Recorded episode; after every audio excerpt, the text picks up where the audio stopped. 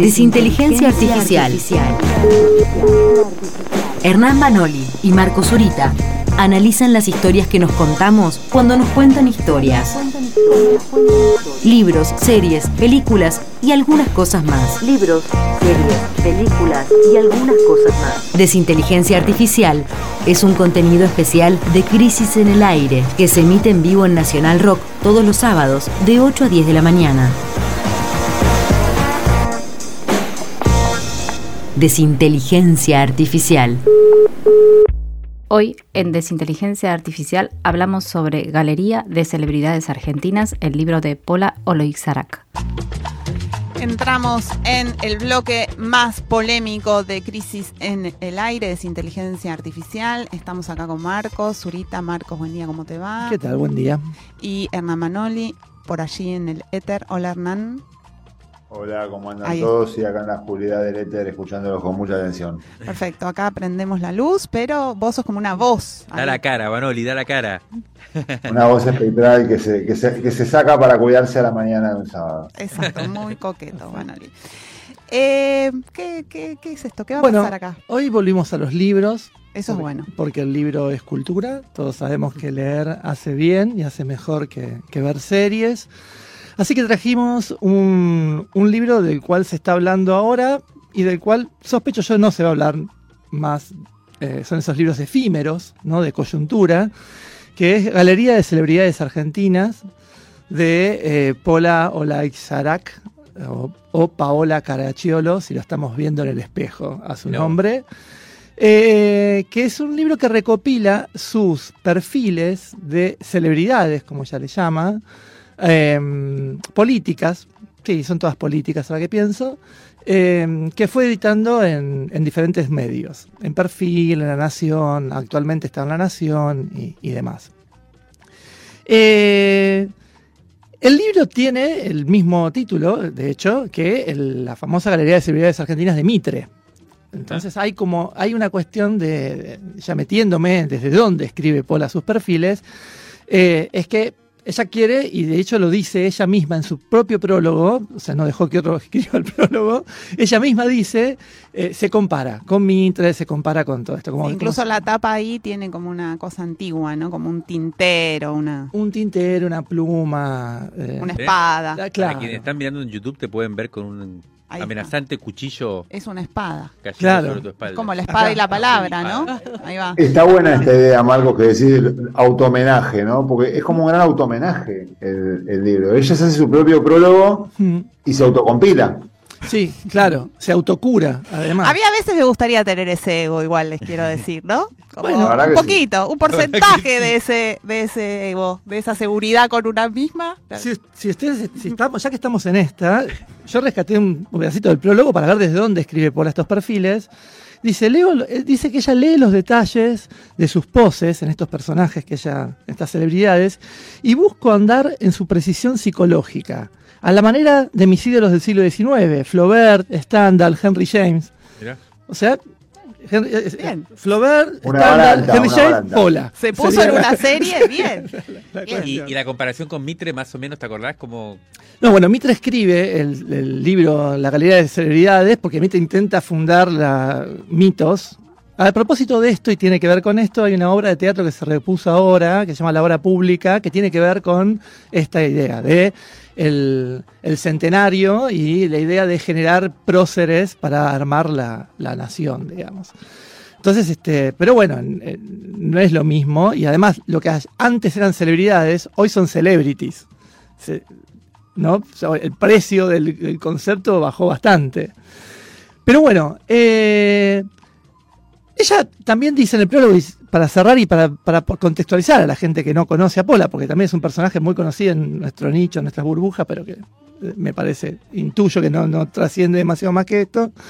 Es una escritora que se hizo famosa en los 2000, más o menos, ¿no? Finales de los 90, 2000, con una novela que se llamaba Las teorías salvajes, que yo no leí, pero que seguramente todos ustedes leyeron, o muchos leyeron, en donde era como una literatura mordaz sobre el mundo universitario de la, de la UBA. Y, ella dice que como ella como escritora de ficción busca eh, en este prólogo, eh, mi, traba- mi trabajo es volver de carne y hueso los personajes que imagino. Pero escribir sobre política es hacer, eh, perdón, es exactamente lo contrario, dice en, su- en el prólogo. Esto es para que vean desde dónde escribe. Ahora sí, yo lo dejo a Hernán, pues ya contextualicé demasiado que, que se meta en la obra en itself. Bueno, gracias, gracias Marcos. A ver, eh, eh, retomo un poco lo que dijiste de su primera novela, fue Las teorías salvajes en 2008.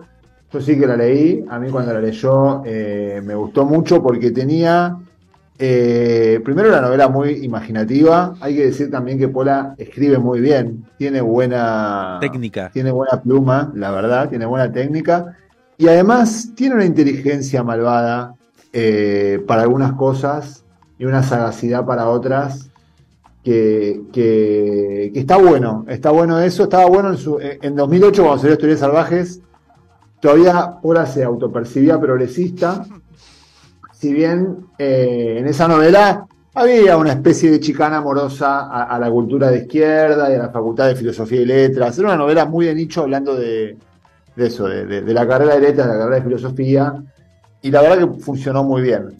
Después Pola se llamó a Silencio por unos cuantos años y en 2015 salió Las Constelaciones Oscuras, que era como una especie de remake de las teorías salvajes, una novela muy parecida, pero era como una especie de downgrade, ¿no? Menos ambiciosa, más apagada.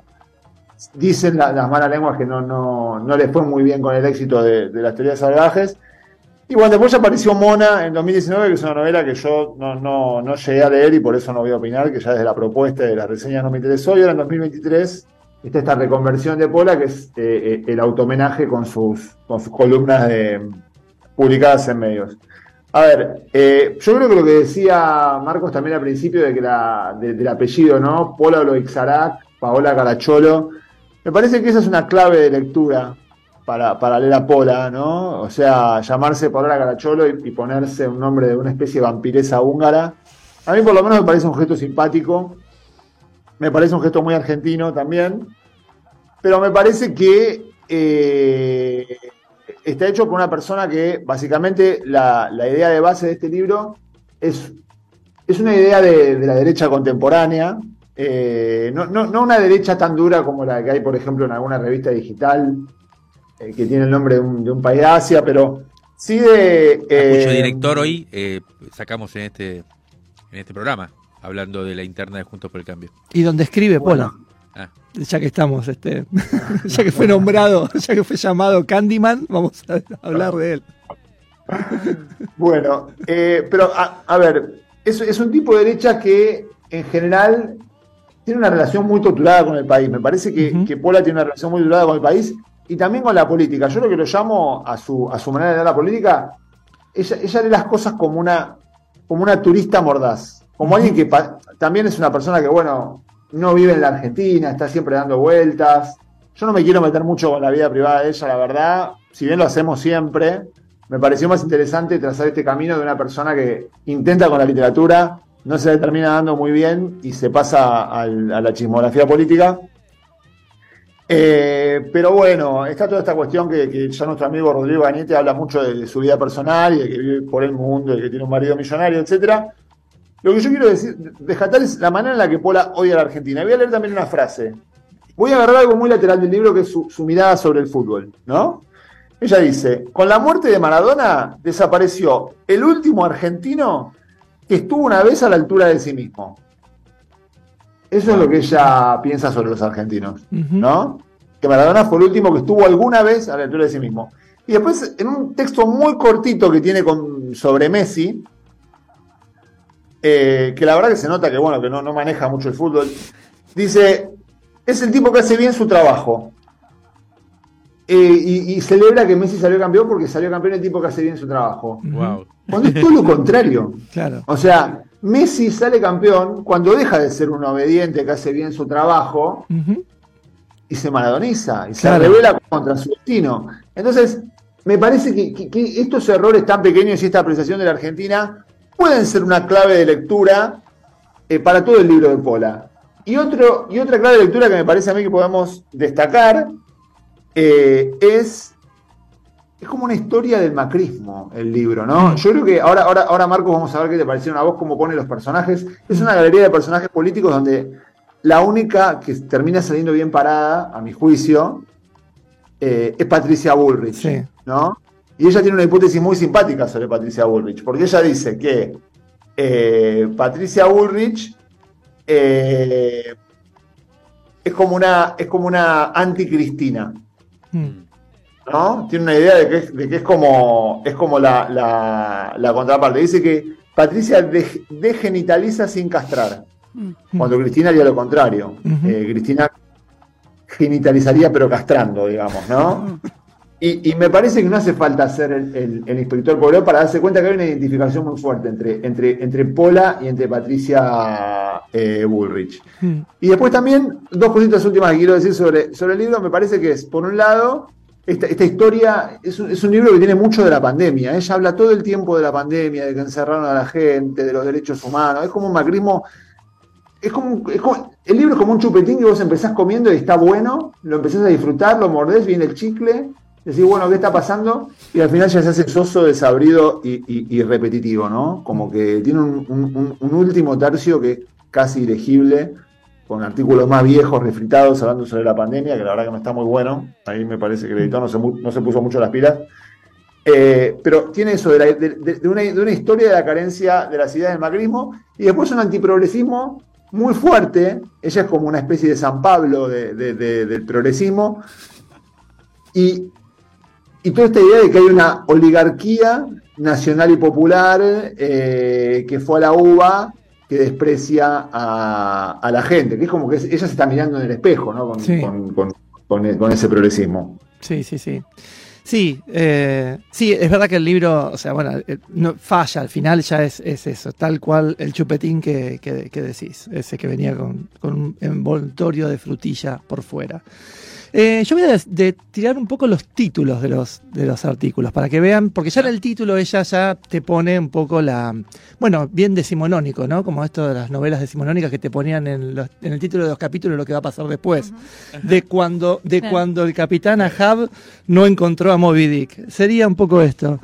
Eh, Kisilov, el líder sexy que raptó la educación. Ah, ese me lo acuerdo. Claro, que eh, hay como cierto. Ese- eh, de ese se habló. Bueno, Lady Flor en el balcón. Santiago Cafiero, galán tóxico de sangre Ese azul. también me lo acuerdo. Victoria Donda, helada del feminismo estatal. Juan Grabois, rebelde güey de la clase oso- ociosa. Y después tiene uno que, es, que es- a propósito lo voy a recortar, que dice Alberto Golosa Paz o la decadencia del goce peronista. Y ese lo voy a rescatar, para, es, es el que voy a elegir yo. Tiré todos al aire y agarré este papelito, como si fuera un programa de Sofovich. ¿Por qué? Hay dos cosas. Tiene mucho, mucha jerga psicoanalítica en un momento, el libro, Todo mucha. el tiempo, todo es, un, todo, todo es un análisis psicoanalítico. Ella tiene la teoría de que Argentina es como una familia, ¿no? Sí. Eh, que para mí está simpática también y la analiza siempre desde ese lugar. Sí, sí, sí, sí, pero tiene como, ella, en, eh, ella lee lo que los personajes estos muestran y en esos que muestran, ella, ella lo dice en el prólogo, por eso leí la parte del prólogo, ella, ella busca ahí el, digamos, el talón de Aquiles o el, o el síntoma. Es como que ella busca el síntoma en cada uno de estos personajes que perfila. Y lo despliega o analiza desde un lugar, desde una teoría, teoría quizás demasiado grande, pero bueno, una teoría salvaje sobre el psicoanálisis, que mete jerga psicoanalítica todo el tiempo. Este psicoanálisis como el que, como quizás el de, el de Ramos Mejía, cuando también analiza, eh, siguiendo en el siglo XIX, cuando Ramos Mejía, el positivismo criollo, analiza a los personajes de la historia, también desde un psicologismo, desde algo de, de un análisis que parece que ahí encuentra la verdad. Ajá. Ella. Yo coincido con Hernán, a mí me, me gusta mucho, obviamente. el- cuando se pone venenosa, está muy bien. El tema toda es su que. lectura del peronismo, digamos, eh, toda su lectura del peronismo está desli- que Sí. le dejó a mi ley al nuevo proletariado, Sí. que es todo el tiempo una mirada hacia el pasado, todo eso, con el enorme cariño que yo tengo al peronismo, creo que tiene razón. O sea, la verdad que el Mm. libro tiene, tiene, tiene, tiene sus hallazgos. Sí, digamos. sí, sí, sí. Hay algo del rol, de la, el rol de la mujer en el peronismo y el rol de la mujer en Cambiemos, que también, en Juntos por el Cambio, que también está, es, es interesante eso que, que ponen. Eh, Bueno, hay un montón de cosas que son como, pero son chispazos. No es una analista política. Por momento parece Asís, Asís sin tanta vuelta, sin, sin tanto... Este... Sin información, ¿no? Porque Asís, digamos, uno, uno siempre tiene esa idea medio de que está informado, está conectado, no se sabe si habla con los servicios, pero Asís como que hablaría con gente. Pola no habla con nadie, Pola está como en una especie de, de- de- de mochila transparente donde llaman a los gatos y googlea Claro. y, y- y- y escribe desde ahí, digamos. Sí. Se nota mucho eso. Sí, hay que decir también que ella dice, a veces hay perfiles donde los basa en un video que vi en YouTube o algo así, y lo dice, porque en tal video en YouTube dice tal cosa, alguien y se agarra de eso. A mí me parece está bien, te muestra las fuentes, eh, porque así juega mucho también con que uno le supone que él sabe y él es, es como el mago de Oz, así. Sí, de su género. Pero bueno, y bueno, es un gran pone- ponedor, vamos a decir así, de, de seudónimos. Y a Pola no le sale tan bien poner seudónimos. Eso también en esta lista que acabo de, nombrar, no le sale bien nombrar a las cosas. Pero, y justamente por eso, Golosa Paz. Es, ella piensa que viene, como era eh, Flaubert, Stendhal y Henry James, nunca hubiese dicho Golosa Paz, que es más de un, cap- de un, em, de un espectáculo de Carlos Paz O de Berbisky. en enero. Bueno, quizás estamos hablando de lo mismo. Hay algo de eso que, que- que- que falla. O sea, es como que cuando ella se conecta con el veneno, está buenísimo. Cuando quiere analizar políticamente ya su sesgo y su, su intencionalidad de que quede, de bajar una línea, la, la pierde. Tendría que ser súper venenosa, tendría que abrazar el anarquismo y escribir estaría buenísimo. Eh, y bueno, y ahí queda un poco enganchada. Es como, que, es como que el espectáculo que da el libro es como ver una especie de cierta sagacidad o inteligencia Hmm. degradándose para pensar como un votante medio de Patricia Bullrich. ¿no? Claro. Y además también. Ese es el espectáculo que nos da el, el- el libro, que en muchos casos es muy bueno. Para mí hay un, hay un momento que ella tiene muy loco también cuando habla, por ejemplo, de Massa o de, o de Lustó, Hmm. que, que realmente tiene razón lo que dice, porque yo creo que son dos arribistas, y, y- y ella se siente muy identificada con eso, porque ella lo mismo. Entonces, eh, eh, eh, como que hay una identificación muy buena. Y después, es, es- es una especie de. Es eso, es una especie de burrichismo, te diría el libro, no es macrismo. Claro. Porque a Macri también lo mata, lo trata de rancio, a la reta lo trata de, de cyborg. Sí. Tiene una lectura bastante interesante incluso sobre el PRO, digamos, de que el PRO primero tuvo que utilizar el cotillón y después Mm. tuvo que utilizar la ideología Sí. para tapar eh, la superioridad de clase, que es lo único que le da sustento real, ¿no? O sea, ella es también picante respecto al macrismo. Sí, pero, Total. pero eh, es, eh, con el macrismo es un picante suave, digamos, y si estamos en una carta mexicana sería dos pimientos, y con el kirchnerismo son cinco pimientos, Mm. y con otros personajes eh, que, que también que no cuesta tan...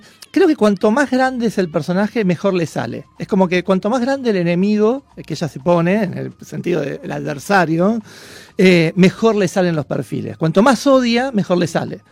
Cuanto más cerca está, ya no le sale tanto. Hay cinco Sí. perfiles, hay cinco textos de la reta, o sea, en el, en el, en el libro. Que dicen lo mismo los cinco, ¿no? Los cinco dicen lo mismo, que es un tipo como frío, pero que se enamoró, básicamente es eso lo que dice.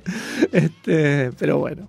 Eh, así. Alguien dijo por ahí, No, la, mala lengua dice que menciona la revista Crisis en algún momento, ¿puede ser? Al- hacia el final del libro, eh, sí, en un rejunte aparece citada la revista Crisis también. Mira vos. Sí, eso, eso es muy interesante también eh, cuando menciona la revista Crisis, porque la menciona la revista Crisis burlándose de un, esti- de un artículo de, de la revista Crisis que osa preguntarse si Mercado Libre eh, no tendría que ser eh, estatizado. ¿Viste? Y más allá de que yo creo que no, eh, me, me- me parece que me parece que ahí se juega un poco la lectura que la lectura realmente un poco deprimente y naif que tiene ella sobre, sobre, sobre el capitalismo. Ella se cree que el capitalismo es como eh, el mejor sistema que existe, que eso se puede discutir o no, pero cree que la raíz del capitalismo, ella tiene la misma idea, de, digamos, de color de rosa de Silicon Valley, ¿viste? Claro. Ella se cree que, que- que- que el capitalismo va avanzando gracias a personas que son singularidades innovadoras que logran que eh, la tecnología y el bienestar humano avance. Tiene una, una idea tan panglosiana del capitalismo que, que da un poco de pena incluso. Y, Y además que después ella termina bancando a Bullrich, ¿viste? Que es todo Claro. lo contrario a eso. Entonces, es un poco desopilante también el libro. Yo creo que se lo podría leer eh, como un género de, de- de- de- de- de un macrismo intelectual humorístico, no estaría mal. Sí, Milei- a mí me- Ah, perdón, perdón. No, no, no. Igual preguntar primero porque No, yo- eh. lo- a mí lo que me intriga, yo vine por esto que está que acá tiene al lado Marco Zurita. Ahora va, ahora va. Eh, recién Mario decía Milei, a mí el, el perfil de Milei es claramente eh, en contra, digamos, y, y- y también lo destroza desde cierto psicologismo, que no está mal lo que dice, pero bueno, es- Tiene una sola idea sobre Milei, igual que tiene una sola idea sobre la reta y le da vueltas todo el tiempo. Sí. Pero para mí, las balas que le tira le entran menos que a la reta. No sé qué te pareció a vos. Sí, no, bueno, pero porque la reta es más neurótico, entonces le entran más las balas que a Milei, que no le entra ninguna bala por su estructura. Este. Porque si vamos a hacer Si psicología, vamos a hacer psicología, yo, te- yo- yo estoy habilitado para hacerlo. La, la teoría sobre. La teoría, para que la voy a decir porque si no queda como un chiste interno. La teoría sobre Milei es que Milei fue eh, maltratado, buleado, casi abusado por el padre. Y que Milei simboliza a su padre como el Estado, entonces ahora se revela contra el Estado. Claro. Es una rebelión contra Exactamente. Pero bueno, yo no quería, eh, porque después el tiempo se va, Sí. vienen las aspas y no y, y no- me quedo sin decir cosas. Y lo que quería decir es que todo el libro de Pola, todos sus perfiles y todo, todo el tiempo me sonaban en la cabeza a un autor que escribió un libro en 1920, entre el 29 y el 30, desarrolló también perfiles de celebridades, que es este Ignacio Anzuategui, que, que es un gran escritor, Mm. que escribe y escribió un libro que se llama Vida de Muertos, que eso súper recomiendo, en donde él habla de... se- pues, tiene la perspicacia de eh, salirse también de la política. O sea, si bien hace un perfil de Sarmiento, que es muy, muy bueno, pero también habla de Rubén Darío, de Amado Nervo, de mm, José Mármol, de Esteban Echeverría, y tiene el mismo veneno que Pola, escribe, para mi gusto, mejor que Pola. Pola escribe muy bien también, ¿eh? pero, pero es, es realmente una maravilla. Este libro, que siempre fue como un libro de derecha, eh, lo rescató Horacio González cuando estuvo como director de la, de la biblioteca, con prólogo de Ferrer, y lo reeditaron en esas, eh, esas esos rescates que hacían, rescates emotivos que hacían en la biblioteca. Sí. Eh. Y está buenísimo. La, la reedición también está buena para ver el prólogo de, de Horacio y de, y de- y de Ferrer. Eh, pero el libro en sí es una joya. Eh, y para que vean nada más, yo voy a agarrar el perfil de Alberdi. Para que vean el estilo de Anzuategui. Marcado con un 6 de corazones. Con un 6 de corazones, sí, lo marqué con una carta eh, de corazones. Esto es muy película, este, pero bueno, de Una Mamet, película de, Mamet. Tampero. Sí, trapero. Dice, el, el perfil de Alberti eh, arranca diciendo, dijo gobernar es poblar y se quedó soltero. Wow. Y a partir de ahí empieza a, a- a decir, bueno, nació en Tucumán el 29 de agosto de 1810, era hijo de Salvador Alberti, Josefa, empieza como... Y empieza a, y desvaría, son perfiles muy cortitos. Tiene un perfil de Alberti también, entonces. Sí, Ah, qué interesante. de todo. Es- es- Otro comienzo, ahora quiero otro comienzo. y no, bueno, para el de Sarmiento, que es su hit, eh, página 93, esto es radio en vivo. este, página Sarmiento. Domingo Faustino Sarmiento dice, es, es un gran comienzo también. Introdujo tres plagas: el normalismo, los italianos y los gorriones. Wow. Y después empieza a, de- a- a describir y a desplegar las tres plagas: el normalismo, los italianos El y los gorriones. Y Gelos está yendo a leerlo ya hoy. te- no Sí. te volvés con ese libro a tu casa, me parece. Este, pero bueno, eh, y es así. Recomiendo muchísimo el libro de Anzuategui, Qué bien, che. eh, que yo tengo... Al de Pola también recomendamos el Sí, sí. 30%, lo, lo podríamos recomendar. Sí, yo recomendaría el combo, como para ver también una línea ahí de una literatura mordaz, por momentos irónica, por momentos literalmente cínica, o sea, cubre todo el espectro, de que va de lo mordaz, lo irónico, lo cínico, eh, lo, lo- el- la- es como también el, el icono de la chusma mala de A mí peluquería. me interesa de eso eh, la no solemnidad, más allá Claro, de las ideas, total, ¿no? Como total. que no, no sea solemne. Sí, eso Y está además, bueno. Jimé, lo que vos, lo que vos estabas diciendo, de los que vos te acordabas, yo creo que fueron justamente los textos que fueron como respondidos por, no sé si por el oficialismo o por el otro lado de la, de la vereda, ¿viste? Mm. Y la verdad que los respondieron con una falta de gracia, con una falta de humor. Sí. Y lo único que hacían era subirle el precio a Pola. Eh, yo creo Sí. que pasó un poco eso. Claro. Sí, total, Claro. como el CONICET ayer respondiendo lo de Altuna, eso, ¿no? claro. Que también Exactamente, exactamente. una vergüenza ajena total. Lo digo como científico también, total, ya tengo tanta, tantas identificaciones, peor, peor que Pola. En el plano de las ideas me interesa la reivindicación del siglo XIX Mm. como un eje clave de la derecha actual, Sí. empezando por Milei, que con sus patillas de prócer. Claro. Sí, sí, sí, sí. También Carlos Pañi en su libro que vamos a entrevistar.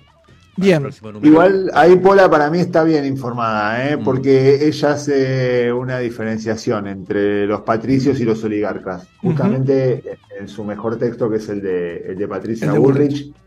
Y no tiene una reivindicación tan lineal. Eh, a Pola tiene una reivindicación emocional, pero después quiere creer en el innovador, cree en Elon Musk, cree en el innovador de Silicon Valley, ¿viste? Cree en Peter Thiel. O sea, hay una cosa más compleja ahí, me parece. Bueno, que Milei también la tiene. Claro.